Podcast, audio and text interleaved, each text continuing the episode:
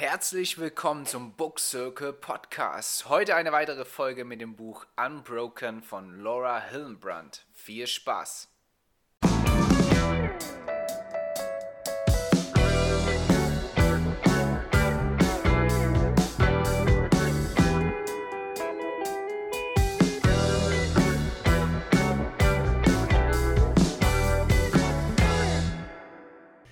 Ja, herzlich willkommen nochmal alle zusammen. Mein Name ist Sebastian zu einer weiteren Folge vom Book Circle Podcast.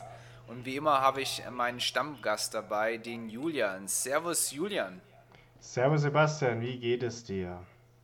Mir geht es bestens. Äh, zwar jetzt leider schon der, der nicht vorhandene Sommer in Deutschland vorbei äh, und gefühlt jetzt schon Richtung Herbst, aber ansonsten geht es mir bestens. Und wie läuft es bei dir? Wie, wie war es mit dem Lesen?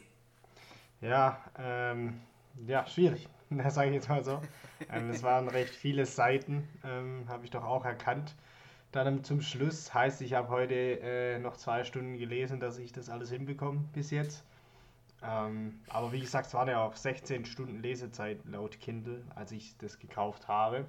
Und dann war ich halt nicht direkt dahinter und habe losgelegt, jeden Tag gelesen, sondern das ein bisschen schleifen lassen. Aber schlussendlich kommt es auf, auf, das Ergebnis an. Ich habe es wieder geschafft. auch mit Krampf nenne ich es jetzt mal. Ähm, aber ja, wir werden auch gleich zu sprechen kommen, warum das vielleicht so war. Da werde ich ein paar Punkte dazu sagen. Ähm, deswegen können wir eigentlich direkt mhm. loslegen.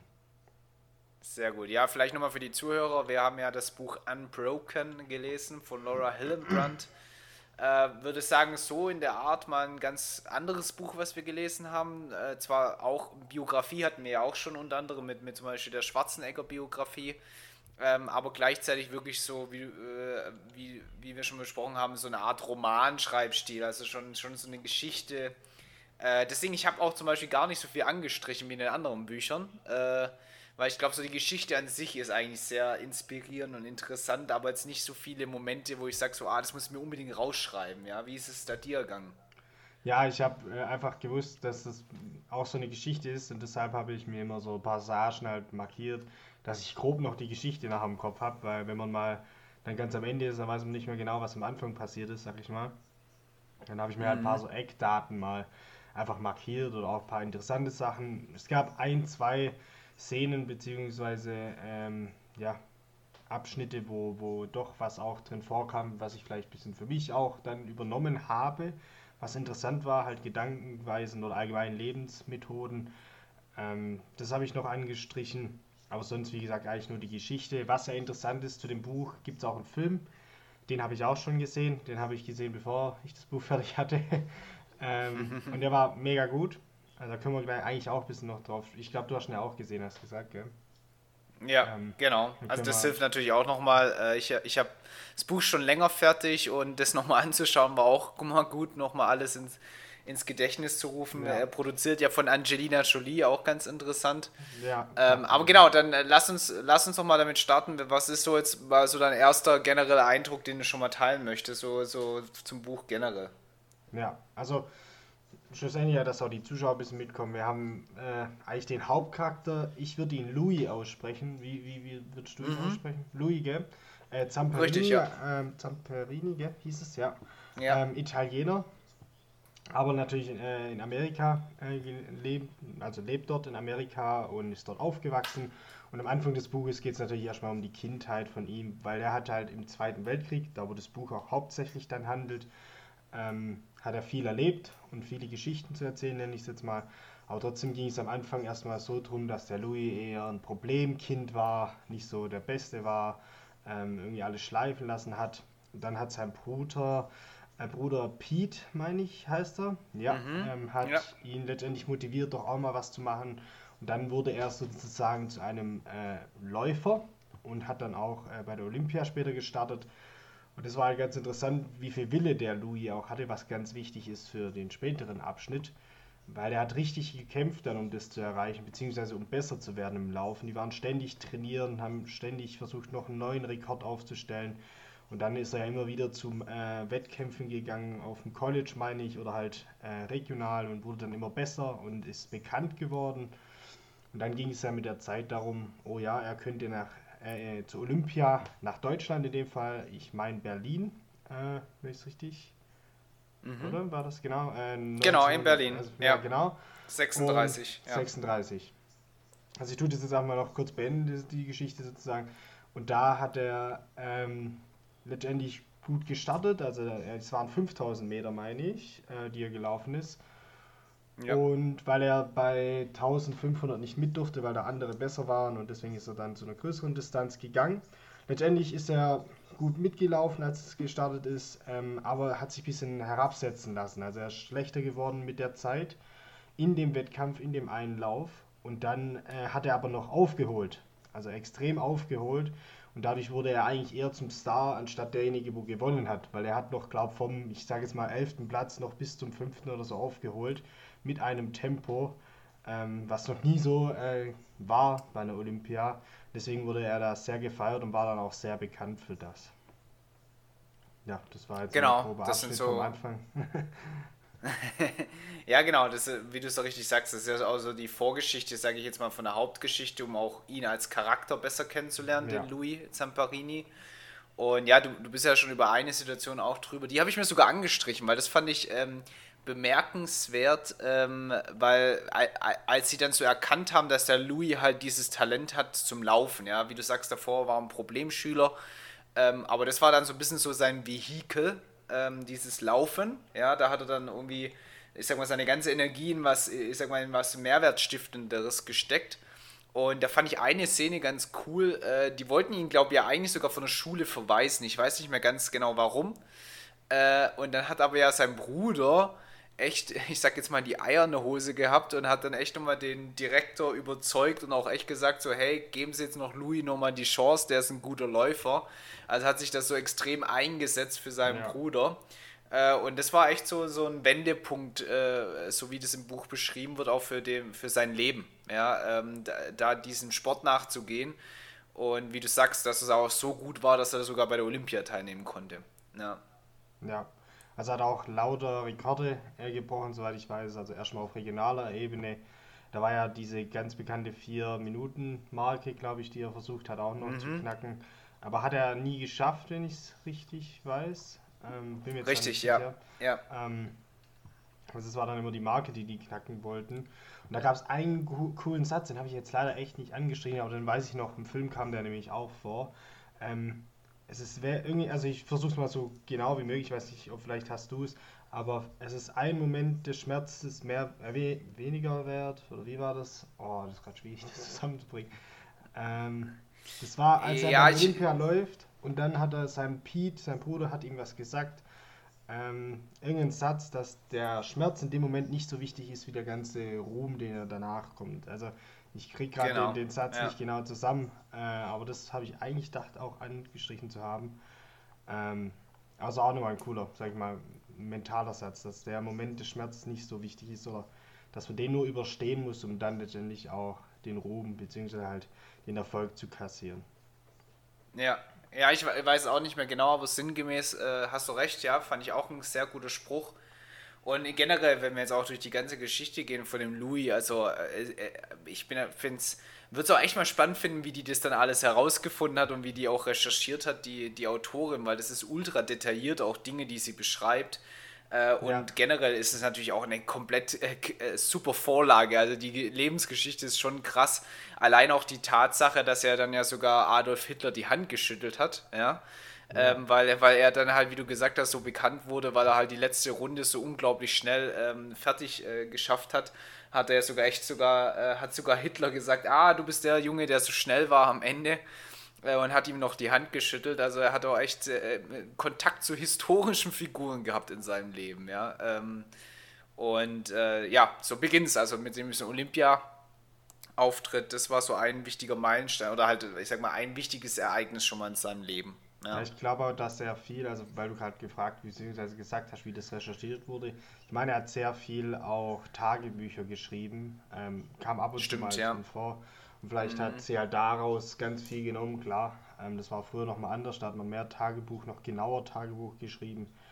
Äh, und da sind wahrscheinlich viele Informationen und natürlich wahrscheinlich auch mit ihm ein Gespräch äh, oder ein Interview in dem Fall.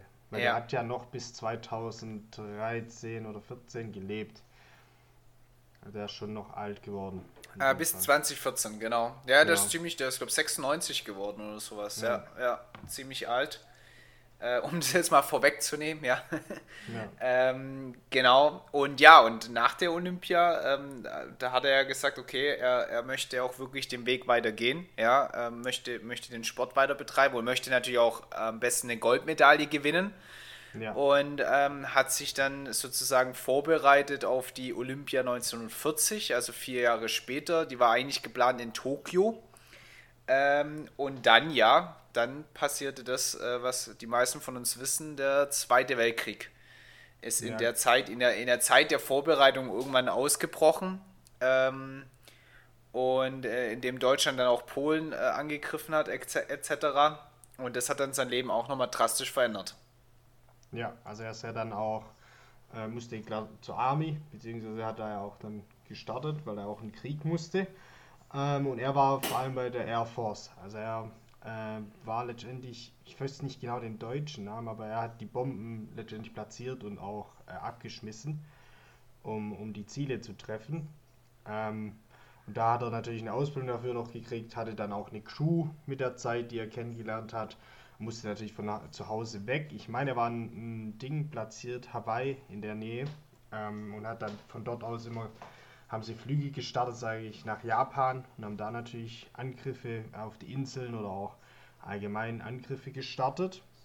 Und äh, eine ganz bekannte Maschine sozusagen von denen war die B-24. Die nennt sich die Superman oder die haben sie die Superman genannt, weil die Crew halt auch richtig zusammengearbeitet hat. Da gibt es auch ein cooles Bild, wie da so ein Superman drauf ist mit einer, mit einer Waffe. Ähm, und deswegen, ja, ganz gut, äh, war ein ganz gute, gutes Flugzeug für die und hat auch gut funktioniert. Und mit dem haben die immer gearbeitet. Und dann ist natürlich das Flugzeug auch, ja. Ja, ich will eins noch, bevor du da äh, ja. weitergehst, noch eins vorwegnehmen, weil da habe ich mir sogar was an, äh, angestrichen. Ähm, generell finde ich schon auch, äh, was ich glaube wenige von uns vorstellen können, aber wie das auch damals war, ne, das habe ich mir nämlich auch angestrichen, da gibt es sogar ein Bild davon, wenn man halt weiß, der Sohn geht jetzt dort in den Krieg, ja, äh, und du weißt nicht, ob er zurückkommt. Ja, ja. und äh, ich glaube, ich glaub, das kann, kann sich glaube keiner von uns vorstellen, wie auch schwer das ist für die Eltern oder auch für die Geschwister und gerade auch die Frauen sind ja zurückgeblieben ähm, diese Unsicherheit, da zu wissen, okay, ich, ich nehme den jetzt hier noch mal in den Arm, aber gerade bei sowas wie im Krieg weißt du ja nicht, wie er zurückkommt. Ja, also das finde ich schon, ist glaube emotional auch was für die, die zurückgeblieben sind, extrem schwer und fassbar. Ne? Also ich glaube, ich glaube, da wäre es sogar für mich leichter, nachher in den Krieg zu ziehen selber, als ja. daheim zu bleiben und nicht zu wissen, was passiert da draußen. Ja, ja. ja. Ja, ähm, also das, das habe ich mir noch angestrichen, was ich, was ich einfach, ähm, ich glaube, sowas ist, was man heute sich halt gar nicht mehr vorstellen kann, ja, weil wir, äh, also sehr, sehr wenig ja nur noch zum Glück diese, diese Momente haben. Äh, und was ich eins sagen wollte zum Buch, das war mal so ein Part, ein Teil, äh, wo ich ein bisschen gelangweilt war. Und zwar, ich weiß nicht, ob es dir auch so ging, aber äh, über gefühlt 10 bis 15 Seiten ging es nur um dieses Flugzeug. Ja. ja, ja. Also, da hat sie irgendwie alles, also ultra detailliert, auch echt krass, also was sie da alles recherchiert hat, auch welches Wissen sie da aufgebaut hat, aber da ging es darum, wie das Flugzeug aufgebaut ist, welche Schwachstellen es hat, wo jeder ist und so weiter. Also sehr, sehr detailliert und da, okay, und vielleicht auch noch dazu, dass es Englisch war. Äh, irgendwann dachte ich, okay, puh, jetzt geht es irgendwie schon seit, seit 10, 12 Seiten nur um diese Flugzeuge ja. und was da alles Besonderes ist, ja. Ja. Was ich dann krass, das fand ich dann wieder cool. Also ich stimme dir da überein, das war schon ein bisschen äh, langweilig in dem Part, aber danach oder davor, ich bin jetzt nicht genau in welcher Position, aber kamen auch so ein paar Stats, nicht jetzt mal Statistiken. Und allein 35.000 roundabout äh, sind, Menschen sind gestorben in Nichtskriegssituationen. Also einfach weil die ja. Maschine schlecht war und dann kaputt ging und halt gecrashed ist. Müssen wir überlegen, 35.000 Menschen, ja. weil damals die Technik natürlich noch nicht so weit war, das alles erst im Start war. Und ich fand es halt auch im Bild, äh, im Bild, im, im Film so geil zu sehen, dass es schon ein riesen Dinger sind. Ich dachte, als ich das Buch gelesen habe, ich habe jetzt nicht recherchiert, wie die aussehen, die Maschinen. Mhm. Dann gucke ich den Film an, ist ja schon, also so ein Bomber ist schon ein Riesenteil. Also da passen ja voll viele Leute ja. rein. Ich dachte immer, dass es so ein kleines Flugzeug ist oder ein bisschen ähm, sowas macht, aber das ist ja schon riesig. Also eher ein Schiff, ja. wenn man so möchte. Und das fand ich dann auch recht interessant, äh, dass, aber dass man auch damals schon sowas hatte, solche Technik ähm, und dann ja. die auch so eingesetzt hat. Ja. ja, das dachte ich auch. Also äh, erstmal, dass es so Technik überhaupt schon gab, finde ich schon krass, ja, weil das ist ja für dich auch so weit weg, ja. Das sind ja jetzt auch äh, ach, über 80 Jahre, ja. Ja. Ähm, her. Ähm, und ja, genau die Passage habe ich auch angestrichen. Also 35.000 oder 36.000 sind nur im Training sozusagen gestorben. Ja. Und das ist schon eine krasse Zahl, ne? wenn man das mal, das mal bedenkt. Ja. Und genau, und jetzt sind wir da, wo du, wo du ja schon warst. Dass, ähm, die haben ja dann mehrere Einsätze geflogen, gerade bei diesen ganzen Pazifikinseln, die ja von den Japanern eingenommen wurden. Ähm, vielleicht ja. da auch noch eine Sache, die habe ich mir auch angeschrieben, weil ich finde gerade wir Europäer äh, fokussieren oder lernen ja voll viel dann von, klar, von der europäischen äh, Zweiten Weltkrieg-Geschichte, ja. Ich fand es aber trotzdem interessant, dass äh, Historiker sagen, dass das japanische Militär ähm, äh, etwa zwischen 200 bis 430.000 Chinesen getötet haben ähm, während dem Zweiten Weltkrieg. Und ja. das ist bei mir gar nicht so präsent, weil wir reden dann immer über, klar, unsere viele Toten in Deutschland, auch mit den Juden, ja, was ja in die Millionen geht, ähm, was äh, äh sehr schrecklich ist, aber dass die Japaner da genauso gewütet haben. Ich weiß ja, die Japaner waren ja auch äh, äh Verbündete von den Nazis ähm, aber dass es so krass war oder auch dieses, ähm, das habe ich auch schon mal gehört, dieses, äh, diese Vergewaltigung, das heißt ja Rape of Nanking, das heißt ja Vergewaltigung auf Deutsch, äh, auf ja. Nanking, wo die ja irgendwie 90.000 äh, Chinesen äh, in, in, in der Stadt äh, vergewaltigt haben, gefoltert haben, getötet haben und da echt so einen Sport draus gemacht haben. Also das hat sich echt auch richtig grausam angehört, ja. Ja, ja also ich stimme dir da voll zu, das hat mich jetzt auch ja, sehr interessiert, fasziniert, würde ich jetzt nicht sagen, aber interessiert, ähm, weil, wie gesagt, wir kriegen das oft mit, Deutschland, wie das da halt alles abging, hier in Europa. Aber so ja, die Japan-Geschichte, wie das damals auch dann war, gleichzeitig, äh, gleichzeitig habe ich nicht gar nicht so mitbekommen. Deswegen wollte ich auch, will ich jetzt auch mal eine Doku mal nur zu der Richtung angucken, mm. dass man auch mehr weiß, wie das da jetzt abgelaufen ist. Klar, durchs Buch kam ja auch viel. Aber dass die Amerikaner so viel Krieg gegen die geführt haben, das habe ich gar nicht gewusst. Also, dass da so viel passiert ja. ist auf der Seite. Ich dachte immer, das alles da in Richtung Deutschland. Äh, deswegen finde ich es auch sehr interessant. Äh, und das, da will ich auf jeden Fall auch eine Doku oder irgendwas nochmal dazu anschauen, dass ich da nochmal so ein paar Infos kriege. Was halt. Ja. Ja. Genau, und jedenfalls dann waren sie ja äh, eigentlich auch ganz witzig. Sie, sind ja immer zurück, äh, sicher zurück nachgekommen, obwohl sie auch echt krasse Missionen hatten. Ähm, aber ja. dann hatten sie eine Rettungsmission und sie hatten zum ersten Mal ein anderes Flugzeug bekommen, weil ihr Flugzeug war nicht äh, flugtauglich. Ja. Und dann haben sie eins bekommen, was irgendwie offiziell durch einen Technikdienst äh, freigegeben wurde, aber sie schon gesagt haben, oh, das ist auch ziemlich mitgenommen. Und prompt, was passiert? Äh, äh, hier die, wie nennt man es, die Triebwerke fallen aus und sie müssen mitten im Pazifik notlanden. Ja. Dann, klar, also ich tu mal weiter. Das war, glaube ich, die Green Hornet hieß sie da. Ähm, genau. Von irgendeinem, irgendeinem, sag ich mal, Commander wurde gesagt, ja, die funktioniert noch, die wurde getestet, da ist alles gut. Klar, Triebwerke ausgefallen, letztendlich dann Notlandung machen müssen. Und bei der Notlandung haben nur drei Leute überlebt. Mhm. Ähm, einmal der, der Louis und der Phil und der Mac, glaube heißt der dritte. Ähm, mhm. der, der, Louis hätte es auch fast nicht überlegt, er war irgendwie eingeklemmt. Und aus irgendeinem heiteren Grund ist es auf einmal wieder weggegangen und er ist dann rausgekommen aus dem Flugzeug, aus dem sinkenden Flugzeug. Letztendlich haben sie dann sozusagen so zwei Rettungsboote gehabt. Ähm, mit kleiner Ration jetzt von Schokolade in dem Fall. Und ja, waren dann sozusagen, gestrandet, äh, nicht gestrandet wollte ich nicht sagen, aber auf dem Wasser, nirgendwo irgendwas, kein Land in der Nähe, keine anderen Flugzeuge, die das gesehen haben oder so. Und ja, mussten erstmal auf dem Wasser überleben. Und man wusste schon damals, beziehungsweise die, die wo da noch überlebt haben, haben gewusst, mh, hm, die Chance ist sehr gering. Also selten werden solche Leute gefunden, beziehungsweise selten überleben solche Menschen äh, auf dem mhm. Wasser. Und dann, das, ja. das, das Krasse dann auch, äh, hatten sie kleine Rationen Essen, weil das ist ja auch was ganz Wichtiges dann.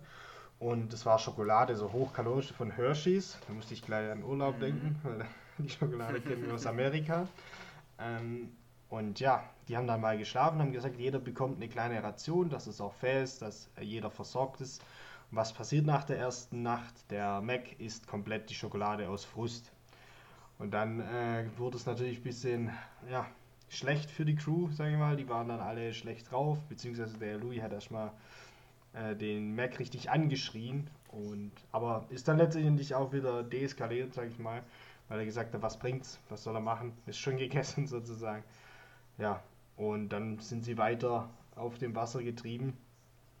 Und vielleicht übernimmst du jetzt mal kurz, wie es weitergeht. Ja, also generell ist das natürlich jetzt eine schon ultra spannende Situation. Ja. Ne? Also wir können es ja schon mal vorwegnehmen, die sind ja dann, glaube ich, fast 46 Tage auf dem Wasser. Ja, äh, im Pazifik ja. oder ein bisschen mehr 40 Tage. Ähm, und was natürlich schon interessant ist, einmal durch welche Strapazen du körperlich gehst. Also also allein, was ich mir auch gedacht habe, was ja echt krass ist, ist auch, du hast die ganze Zeit die volle Sonneneinstrahlung auf dich drauf, ne? Mitten ja. im Pazifik, äh, bei heißem Wetter. Äh, hast keine Sonnencreme dabei.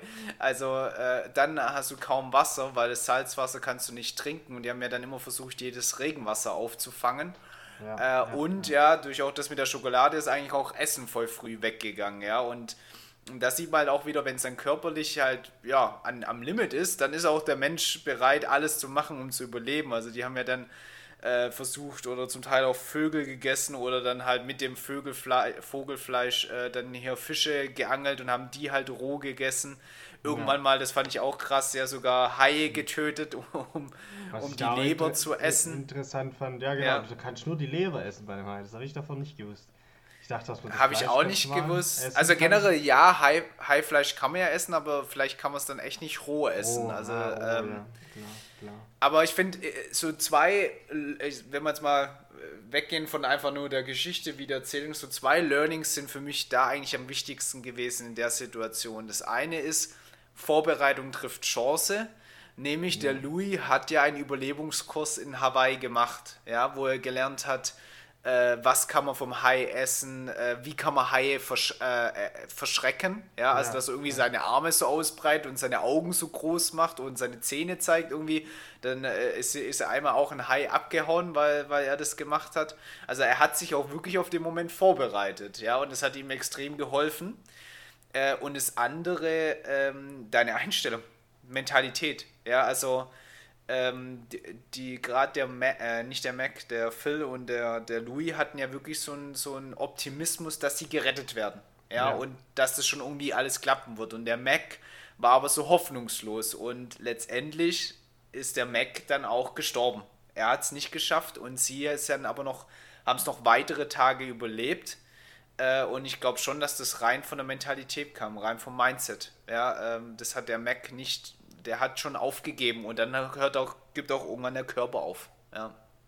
Ja, also ich fand auch, das ist einer der spannendsten Phasen im Buch. Also da habe ich durchgelesen, da war, ich weiß nicht, weil das so spannend war, überleben sie jetzt oder wie, mm. wie, wie überleben sie jetzt, was, was passiert da jetzt? Das fand ich auch einer der spannendsten, weil es war auch recht viel im Buch, also von, von der Menge, ähm, weil es ja. halt sehr detailliert war, aber das fand ich super. Und dann sind sie ja letztendlich von den Japanern gefunden worden mitgenommen worden. Äh, die Orte kann ich jetzt nicht immer nennen, aber also ich habe die mir jetzt nicht aufgeschrieben, weil die ja so verschiedene äh, an verschiedenen, sag ich mal, POVs Lager waren, hatten, ja. Lager, POV Camp, also letztendlich Prisoner of War Camps.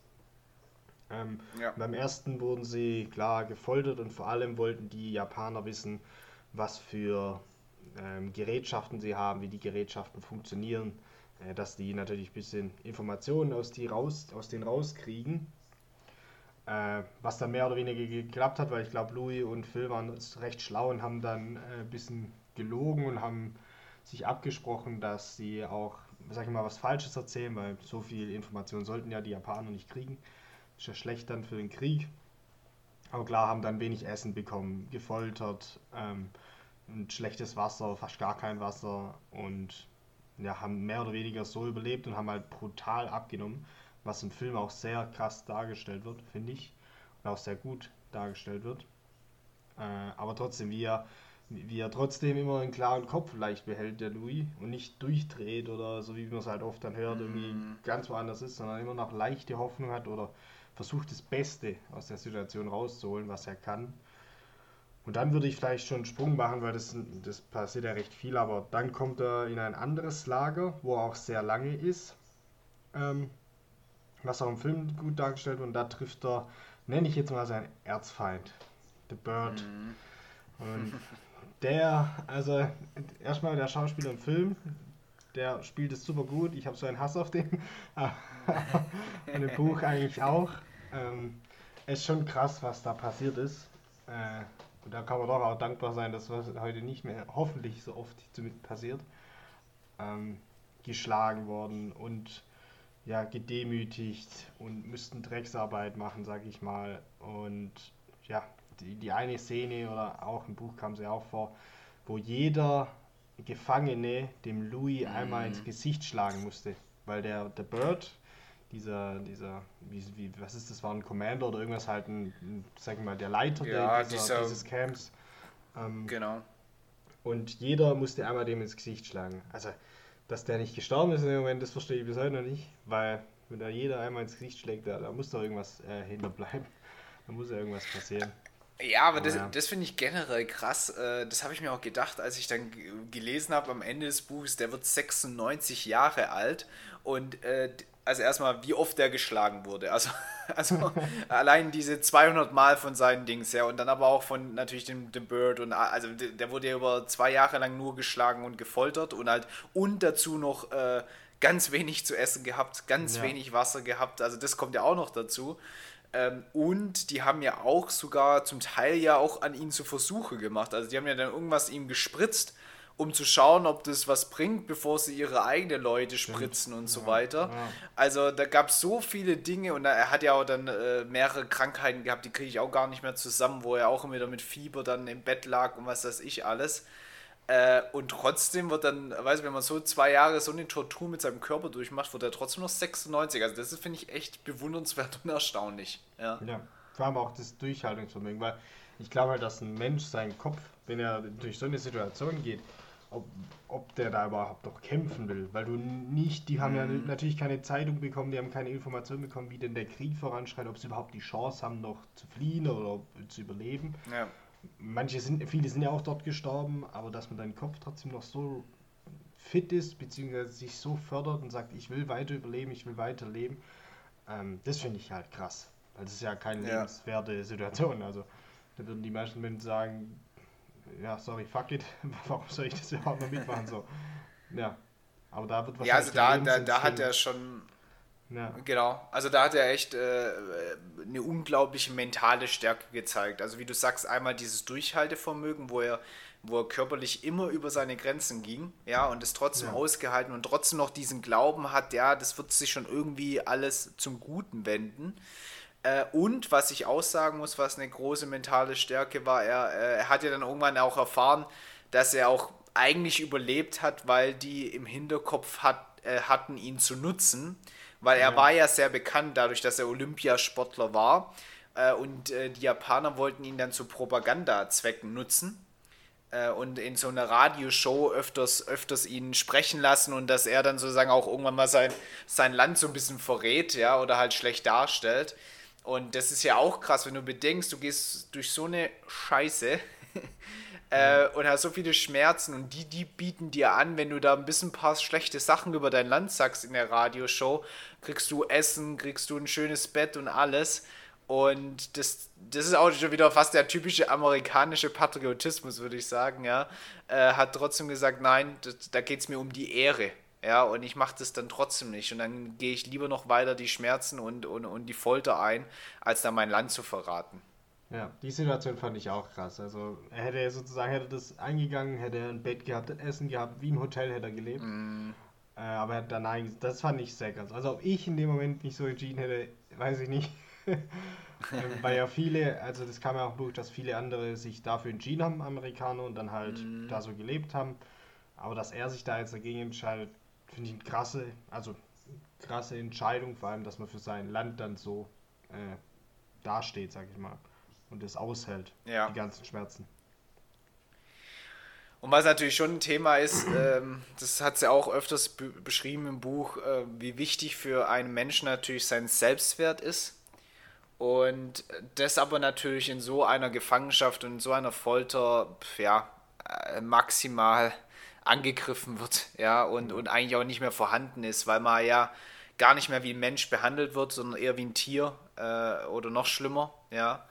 Und, ähm, und ich sag mal, ja, er hat eine unglaubliche mentale Stärke, was man schon gemerkt hat, mit diesem The Bird, da hat er ja. echt sehr Probleme gehabt, daran zu knappern. Und, und was man auch sagen muss, der Junge hat ja auch ultra Pech. Dann, der Bird wird nämlich dann befördert und wird in ein anderes Lager gebracht und da war er natürlich schon überglücklich. Ja. Und dann wird er aber irgendwann in ein anderes Lager versetzt und wer war da der Leiter? Wieder der Bird. also, ähm, da hat er jetzt auch nicht Glück gehabt. Ja. ja. also das hatte ich nämlich noch nicht gelesen und das habe ich dann im Buch gesehen, äh, im Film gesehen. Und dann dachte ich mir, oh Gott, nee, schon wieder der.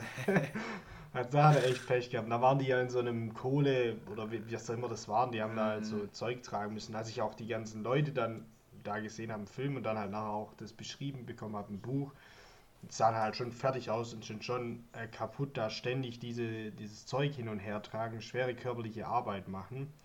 Was eine sehr schöne bzw. coole Szene war, als der Louis dann so ein also allgemein übel fertig schon, übel müde, krank, wenig gegessen, klar, über die lange Zeit. Dann sollte er einen Balken hochhalten für The Bird. Und wenn er ihn fallen lässt, würde er erschossen werden direkt. Und dann habe ich jetzt mal extra geguckt. 37 Minuten hat der, bestimmt hat er 30 Kilo gehabt, 20 Kilo, den Balken über dem Kopf äh, gehalten, mm. weil der Körper noch da so durchhält und weiter beißt und hat dann sozusagen The Bird richtig verarscht und richtig fertig gemacht. Der war dann gekränkt in seinem, in seinem, ja, in seinem Amt, weil der das da trotzdem geschafft hat, da diese 30 Minuten locker da dieses Ding da oben zu halten. Aber dann wurde er am Ende natürlich wieder verschlagen. Ähm, weil, ja, irgendwie musste er dann, aber nicht erschossen, also er hat dann logischerweise überlebt. Ähm, aber das fand ich krass. Also erstmal 27 Minuten sowas hochzuhalten äh, was da doch yeah. noch mit Minimum an Energie der Körper schaffen kann, mm. äh, wenn er es nur will. Und das ist genauso, yeah. das, das, ist jetzt vielleicht ein bisschen weiter hergegriffen, aber wenn ich im Training, wenn jemand hinter mir steht und mir hilft, dann schaffe ich es auch mehr, als wenn niemand da steht und ich das mit meinem eigenen Gewissen machen muss, mit meiner eigenen äh, Motivation. Was da der Kopf an, an Energie hat und wie er das umswitchen kann. Das ist sehr ja. krass, finde ich. Und ich sag mal, also die, äh, die Szene finde ich auch krass. Also da hast du Gänsehaut auch im Film, finde ich die krass gemacht. Ja, ja. also das ja. ist. Äh, und ich sag mal, ich sehe ja eigentlich daraus schon äh, zwei Motivationsstränge. Das eine ist, den Schmerz oder den Tod zu verhindern. Ja, also, weil es hieß, wenn das fallen lässt, stirbt er. Ja, also äh, tut er natürlich alles in seinen, in seinen Kräften, um das zu verhindern. Ja, dass er, äh, weil er den Balken ins Fallen lässt, umgebracht wird. Ja, auf der anderen Seite hat man aber schon auch gemerkt, dass seine Motivation war: hey, ich lasse mich nicht von dir brechen. Ja. ja. Ähm, also ich zeig dir es und so weiter. Also auch wieder eigentlich ein positives. Also es, sowohl den Schmerz verhindern, glaube ich, war da mit drin, als auch, hey, äh, ich lasse mich nicht brechen, ich, ich habe einen Selbstwert, ich bin Mensch und äh, du kriegst mich nicht klein. Ja, ja. Ja, ja genau. und äh, auch wenn man es nicht glaubt, Beziehungsweise, ja, das fand ich auch nochmal spannend, weil, weil, wie du sagst, auch da die, man weiß zwar klar, die Atombombe kommt irgendwann mal, das weiß man, aber wie das dann genau abgelaufen ist und dass das eigentlich dann auch äh, endgültig den Krieg beendet hat, war so im Detail mir auch nicht klar. Ja, ähm, ja. aber es tatsächlich war es ja dann so, dass ähm, die Amis sozusagen gewonnen haben, oder besser gesagt die Japaner dann kap kapituliert haben, genau, wegen der, weil sie einfach gesagt haben, gegen sowas wie die Atombombe kommen sie nicht an. Äh, ja. Und dann hatten sie ja nur noch Angst, dass natürlich die Japaner sagen, okay, wir richten jetzt alle hin, töten alle. Ja. Äh, weil äh, genau, dass da auch nichts rauskommt, was wir alles denen angetan haben. Und äh, das war aber zum Glück nicht der Fall.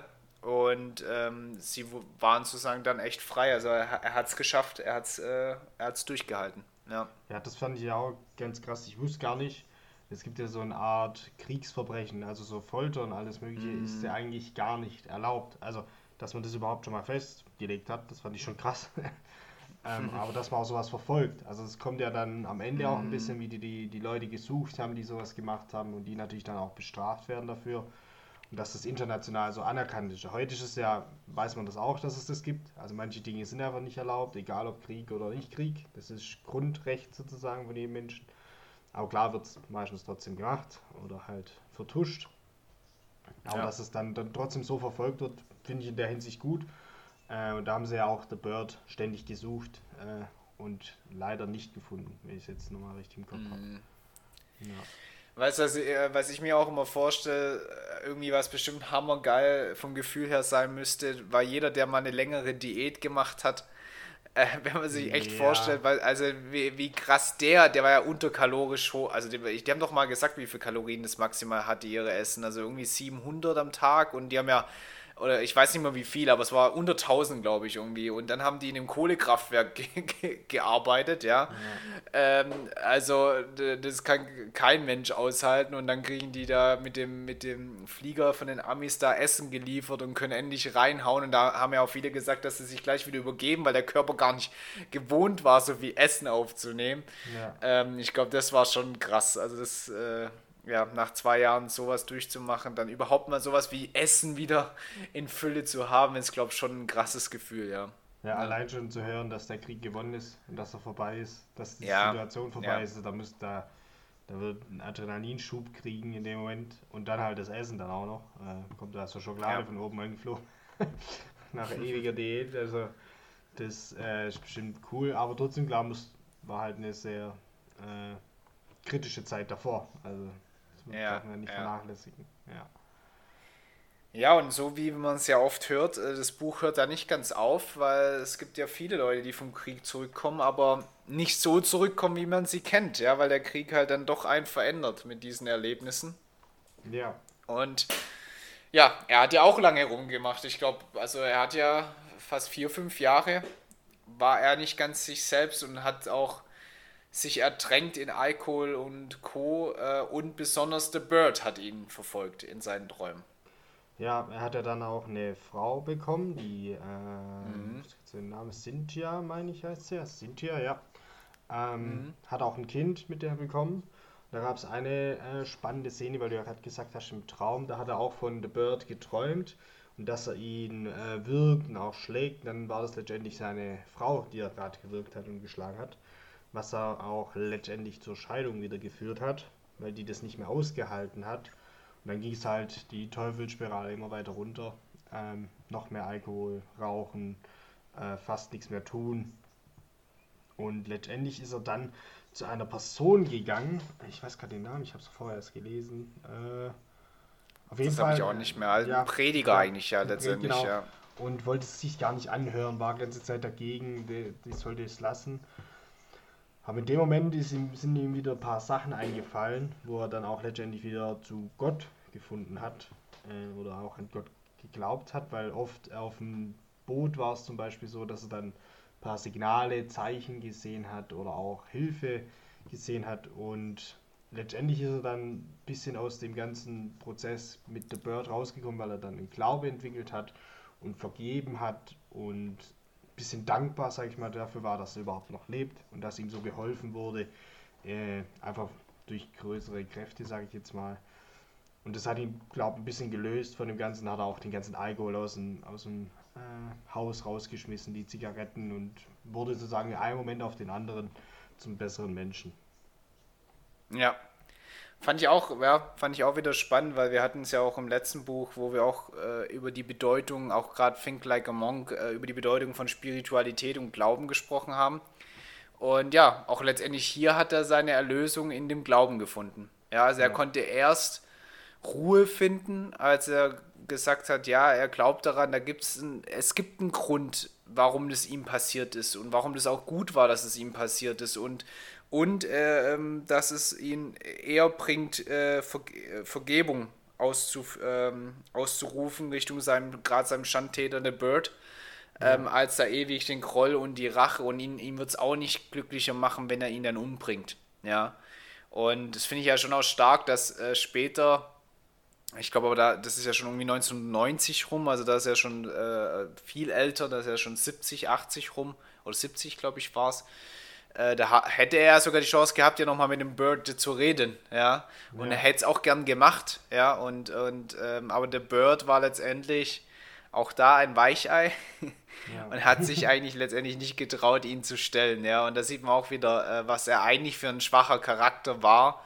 Und aber meistens sind es ja die, die dann so übertrieben solche Taten begehen, wie die Folter ja. und, und. Äh, weil halt einfach bei denen, bei, bei denen was verquer ist. Ähm, ja. Und dann ist ja zum Abschluss der Louis noch einmal äh, gelaufen, aber mit sehr äh, ja, spätem Alter.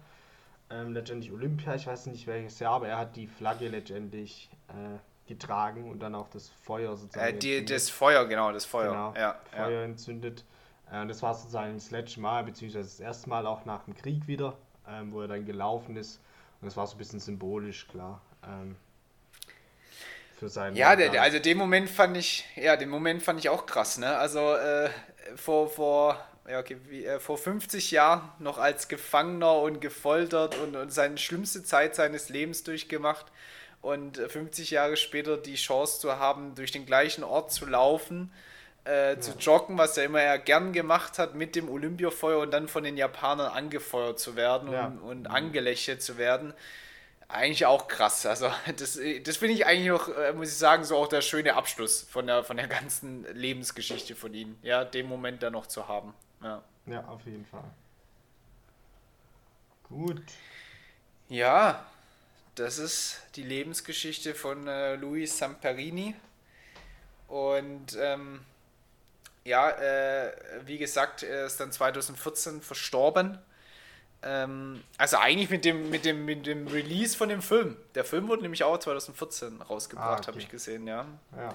Aber er hat es, es gibt auch, habe ich gesehen, Bilder mit Angelina Jolie und so, also die haben sich auch noch kennengelernt. Also er hat schon, er wusste, dass da auch ein Film produziert wird, aber keine Ahnung, ob er auch ihn wirklich gesehen hat dann noch, ja. Ja, ja. Genau. Ja, also echt, echt äh, Hammer, Hammer Geschichte, finde ich. Ähm, aber jetzt interessiert mich mal dein, deine Einschätzung. Was, was würdest du insgesamt für ein abschließendes Urteil geben? Welche Note? Und ja, ja das interessiert mich natürlich auch. Was ziehst du raus für dich? Ja. Ähm, okay, wie fange ich an? Also, die Geschichte mega, mega spannend äh, und auch eine erzählenswerte Geschichte. Also, die, die muss man mal gehört haben, finde ich. Nur gibt es manchmal im Buch Passagen, wie du vorher gesagt hast, wo es ein bisschen gezogen hat, weil halt sehr detailreich mhm. war, was für Leute ist, die das auch wirklich sehr interessiert, dann auch cool ist. Aber für mich war es dann manchmal so, oh, jetzt wird es langweilig, jetzt muss ich mich durchbeißen fast schon. Also äh, nicht jetzt, weil das viel Text war oder weil ich jetzt weniger lese oder so.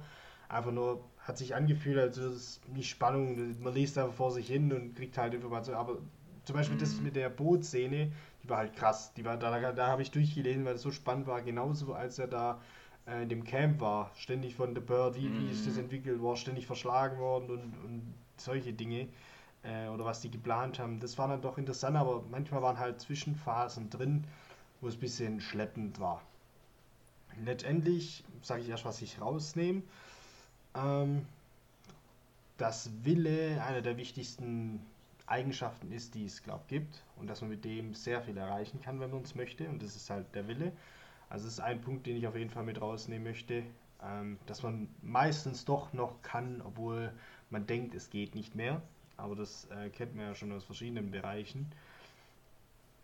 Und zweitens, habe ich jetzt gerade vergessen während dem Sprechen, vielleicht fällt es mir ein, wenn du noch was sagst, aber Fazit, letztendlich ein gutes Buch, Wer solche, äh, ich sage jetzt mal Romane oder Audiobiografie, wie du es vorher genannt hast, gerne liest, glaube ich, ein Must-Have. Also das muss man gelesen haben. Trotzdem würde ich mal eine 2 geben. Es ist gut, es ist passend, aber durch diese Passagen ist es ein bisschen schlechter geworden, sag ich mal. Genau, mhm. so viel zu meiner Meinung. Ja, also ich, ich, ich teile deine Einschätzung und ich würde auch sagen, jeder, der so, so Autobiografien und äh, beziehungsweise das ist ja nicht Auto, sondern äh, Biografien ähm, oder auch historische Geschichten, ja, auch gerade was Zweiter Weltkrieg angeht, würde ich sagen, absolutes Must-Have. Ähm, auch eine super Story. Ich würde jetzt, glaube ich, zwei Minus geben.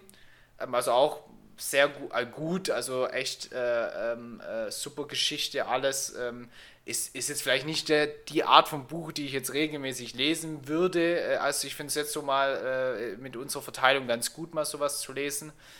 Ähm, aber wirklich eine absolut inspirierende Geschichte. Also ähm, deswegen zwei Minus. Und ja, was ich mitnehme, ebenfalls wie du, die Grenzen gibt es nicht letztendlich nur im Kopf. Ja, also mit dem Wille kannst du deinen Körper echt zu, zu Leistungen bringen, die du dir gar nicht vorstellen kannst. Ja, Äh, Gerade auch was bei Sport angeht, finde ich das schon manchmal hilfreich, dann zu denken, okay, der Luis Samperini ja. hat auf einem anderen Level geklagt.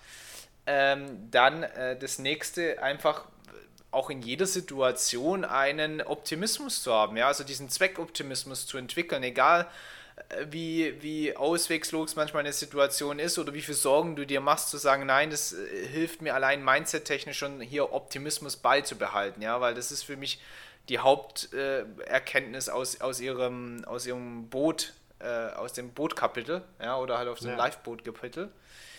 Und das letzte wirklich, ähm, das dritte, ja, wie doch wichtig Glaube ist. Ja, das ist etwas, was ich, was ich auch finde, so in meinen ganzen 20ern oder sowas ist eher was, was ich ja nicht so relevant bewertet habe, glaube oder so, ja, brauche ich jetzt nicht wirklich. Aber man sieht ja schon auch, wo, wie Leute daraus, also auch der Louis, nachdem er sowas Schweres durchgemacht hat, auch daraus Kraft schöpft, ja, und Energie und, und das Ganze auch ein bisschen im Sinn gibt und auch dir hilft, eher das zu akzeptieren, was da passiert ist. Ja. Und deswegen glaube ich, ist schon, ist Glaube etwas, was man doch auch unterschätzt, was es, äh, was es für eine Bedeutung hat für deine, für deine mentale Gesundheit und auch für, deine, für dein äh, ja, Glücklichsein und Zufriedenheit äh, in deinem Leben. Ja, vor allem auch was, also anschließend noch, äh, was es auch an Kraft geben kann. Also ein Glaube. Ob es mhm. jetzt an sich ist oder äh, an was anderes, an was Größeres. Es gibt ja auch Kraft, wenn man in dem Moment ja an was glaubt, dass etwas noch besser ja. wird oder sich was ändern kann. Gut. Sehr gut. Dann haben wir ein weiteres Buch, ähm, Unbroken von Laura Hillenbrand. Äh, und wir machen natürlich gleich weiter. Äh, wir lassen hier nicht nach. Äh, wir haben ein weiteres Buch ausgesucht. Und zwar eins, was jetzt auch so ein bisschen äh, ja, Richtung auch äh, mal jetzt Karriere geht, so ähm, Ideen und, und Möglichkeiten, wie man auch bei seinem Job oder in seiner Arbeit äh, mehr Erfolg erzielen kann. Äh, es heißt Outgrow Your Space at Work von äh, Rick Witted. Ähm, ein Buch, wo es einfach darum geht, wie du ähm, bei der Arbeit einfach, äh, egal in welchem Bereich du unterwegs bist, in welcher Industrie, eine erfolgreiche Karriere ähm, planst und, und, und dich vorbereitest. Genau, das wollen wir jetzt so als nächstes angehen. Ich, ich freue mich, Julian. Ich freue mich auch. Ähm, hat laut äh, Amazon ja. 208 Seiten, also ich glaube, das sollte gut ah, machbar okay. sein.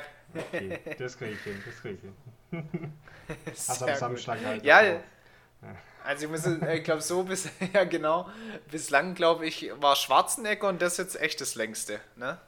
Ja, also... Ich glaube, äh, Total Recall war auch so lang, kann ich mich erinnern. Ja, Total Recall hat ja 700 Seiten gehabt oder so. Also das war ja... Ja, genau. Das war krass. Das war schon krass. Gut, sehr gut. Dann äh, wünsche ich dir viel Spaß beim Lesen, auch unseren Zuhörern und bis zum nächsten Mal. Bis zum nächsten Mal. Mach's gut. Ciao, ciao. Ciao, ciao.